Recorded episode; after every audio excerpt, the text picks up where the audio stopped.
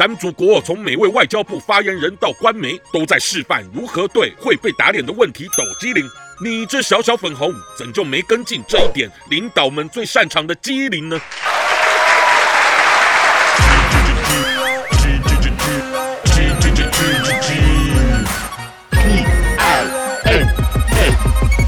粉红经济 Talk Show，各位朋友，大家好，我是粉红鸡。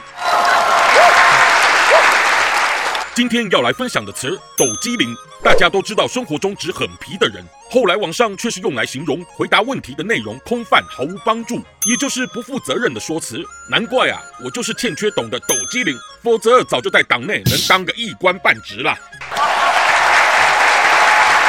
但最近国内有些忠心的小粉红，对于解放军并没有因为裴洛西造访台湾把咱忌讳的红线给种踩，而回击当初说了百来回的出征承诺，让许多小粉红们对党失望而炸锅，甚至有人当街拉布条抗议政府无能，结果立即被公安带走给和解了。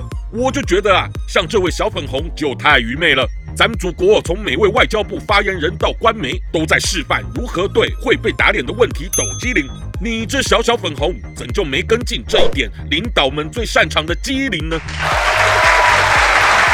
不信的话，大伙瞧瞧烧烤店打人事件，头几回官员记者会的种种抖机灵，因为还是无法完全让舆论平息。正当众多网友想继续要求真相时，才惊觉过了这么久，怎么咱有十四亿人，却找不出四名受害女子的具体下落呢？等等。导演组刚传来最新消息，被派去新任的河北省副省长兼公安厅长竟然突发身亡，似乎是在厕所被谋害。而吊诡的是，他担任检察官的妻子以及女儿都突然在此时期因病过世。而后那四名受害女子的户籍也被注销，邻居也都搬家，集体消失了。导演，导演，别让我在台上说出这些事啊！哪怕我转达这些网友对党的质疑，那代表我不够抖机灵，会害自己。明天我的人和户籍就不见踪影了。还是关注河南银行的受害储户好了。拖那么久，至今官方还是说在调查中。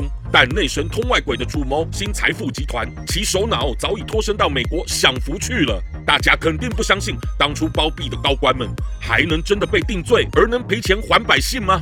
我只能对河南上街跟党抗议的同志们说：你们无惧被黑衣人还是白衣人踹着打，那勇气啊，让人佩服。但也得配合党一些事啊。当官员出来抖机灵，还抖挺长时间时，就别再抱着希望而把命都给丢了啊！